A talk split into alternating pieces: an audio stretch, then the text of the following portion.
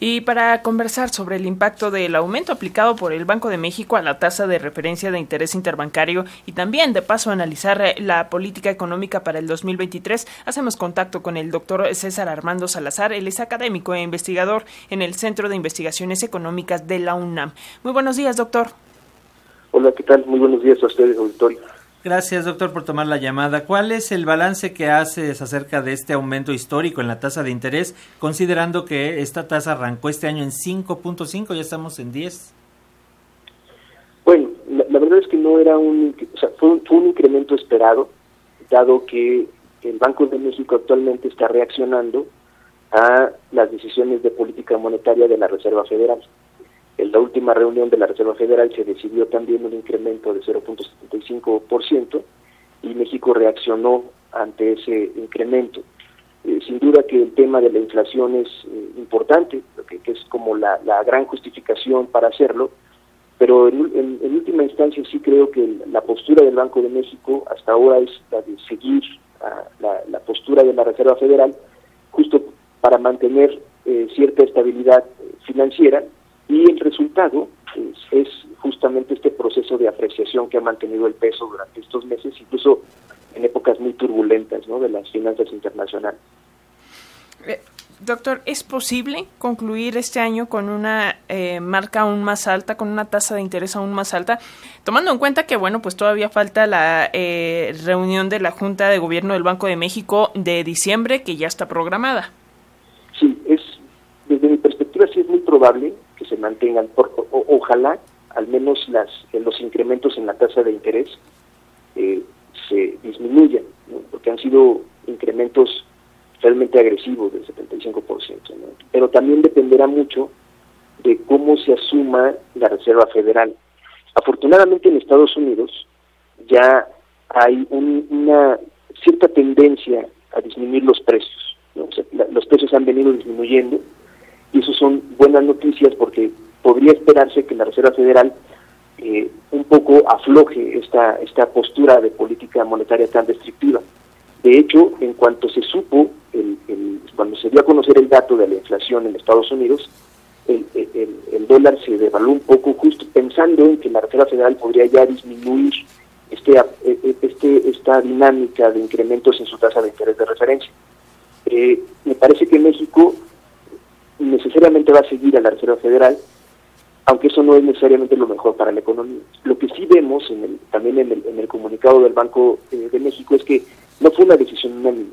O sea, ya dado el, cambio de postura que podría tener la, la, Reserva Federal, ya vemos que, que, uno de los integrantes de la Junta de Gobierno no votó por el incremento de 0.75, sino votó por 0.5. ¿no? Y eso pues ya empieza también a, nos deja ver que la postura podría volverse menos restrictiva. Ojalá que sea así, porque no nos conviene tener altas tasas de interés, sobre todo en un contexto en donde México aún no recupera el nivel de actividad económica que tenía previo a la crisis de, 2020. Eh, doctor, esta persona que eh, no votó por el incremento de 0.75 fue Gerardo Esquivel, el que ahora eh, pues es impulsado para el Banco Interamericano de Desarrollo. Sí, sí, de acuerdo a la minuta es el doctor Esquivel. Doctor, en ese sentido, eh, muchos de los primeros consejos que se dan con este aumento al 10% de la tasa de interés es eh, cuidado con las tarjetas de crédito, cuidado con los créditos hipotecarios. ¿Qué es lo que usted nos recomienda que hagamos la ciudadanía en general para evitar que eh, nos pegue tan fuerte algo así como un aumento histórico en las tasas? Bueno, el, la, la tasa de interés que cobran las tarjetas de crédito está especificada en los contratos. Entonces, ahí sí hay, son tasas muy altas, por desgracia. ¿no? O sea, incluso las mejores tarjetas de crédito tienen tasas de interés muy elevadas. Ya no, ya no hablemos de créditos personales, ese tipo de, alternativas que se tienen a las tarjetas de crédito. Entonces, siempre hay que tener eh, mucho cuidado con el manejo, incluso con aquellas promociones de meses sin intereses que pueden volverse una bola de nieve, eh, que puede poner en riesgo nuestras finanzas. En términos de los créditos de auto hipotecarios, la mayoría de estos ya están dados a una tasa de interés fija. Entonces, sin duda que podría haber un, incremento en estos en esta clase de préstamos dada esta, este incremento de la tasa de interés del Banco de México, yo lo que, lo que creo es que siempre hay que, hay que tener muy claro qué tipo de instrumentos se está contratando de crédito. tiene que ser hoy día un, un instrumento de crédito de, tasa de interés a tasa fija para que no haya sorpresas en el futuro. Y eh, por otro lado, pues también que, que, que, las deudas que contraemos estén acorde a nuestros ingresos. Eso es muy importante, sobre todo para la salud eh, eh, financiera de, la familia, que, es, que en, última instancia es lo, más, lo más relevante, la, su, estabilidad eh, financiera e, incluso emocional, ¿no?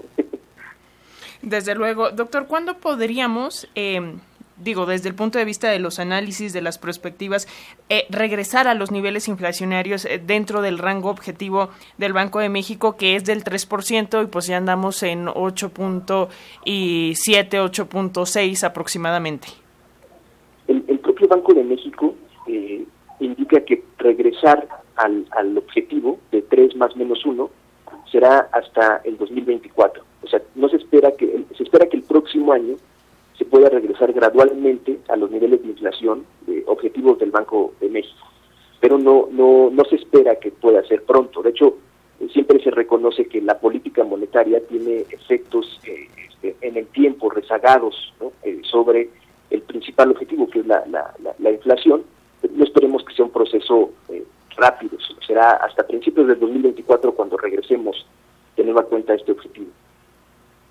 Muy bien, doctor, pues estar pendientes nada más y como bien dice, no apanicarse, simplemente ser precavida, ser precavido con todo lo que está ocurriendo.